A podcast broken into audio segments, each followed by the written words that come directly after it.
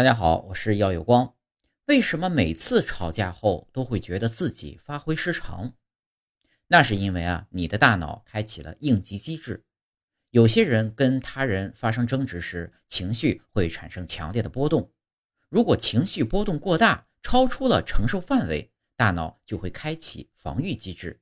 交感神经被抑制，血糖含量减少，大脑呢，就会出现一片空白，不知道要说什么。